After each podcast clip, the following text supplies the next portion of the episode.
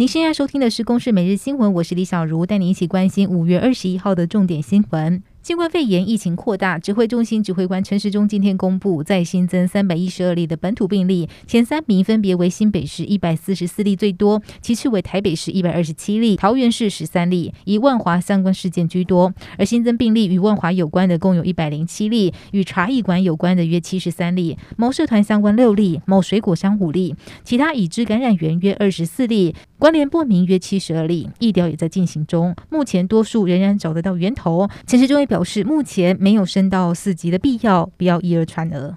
全台疫情升到第三级警戒，外出需要全程戴口罩，但开车无照上路到底罚不罚？掀起热议。指挥中心今天也宣布了，独自驾车在密闭空间内未与他人接触可以不戴口罩，若两人以上同车就必须要戴口罩。户外劳工在外找到适当地点饮食喝水，在保持社交距离的前提下可以不戴口罩。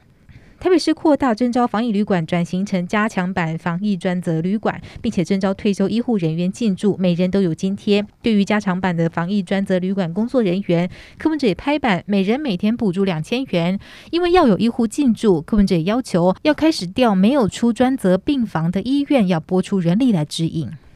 新冠肺炎疫情增温，新北市府从十七号公布各区的确诊案例，发现重灾区从板桥转为中和。新北市也成立了新北市政府疫调分析中心，将所有确诊者与足迹定位后，发现疫情转移可能与交通桥梁有关。新北板桥与万华邻近，只要过华江桥、万板大桥、华翠大桥、光复大桥就可以抵达万华。中和也临近万华区，随着共同生活圈出现了万华板桥中和的感染链。陈时中今天与美国卫生部长开视讯会议。表示美国显现对于台湾友好的态度，也表达对于台湾参加国际组织的支持，还有肯定台湾防疫在国际上的贡献，同时也订立了 MOU，希望美国即将释出的疫苗当中可以协助台湾。行政院长苏文昌今天一早也到官邸与总统蔡英文报告相关的疫情措施。中央流行疫情指挥中心今天公布，新北市立联合医院三重院区有一名护理人员确诊，并非是院内感染。而今天也传出部立台北医院有护理师确诊，相关采检都是阴性。目前医院内有出现员工确诊的，总计有八家医院。病例增加，台北市万华区被外界认为是重灾区。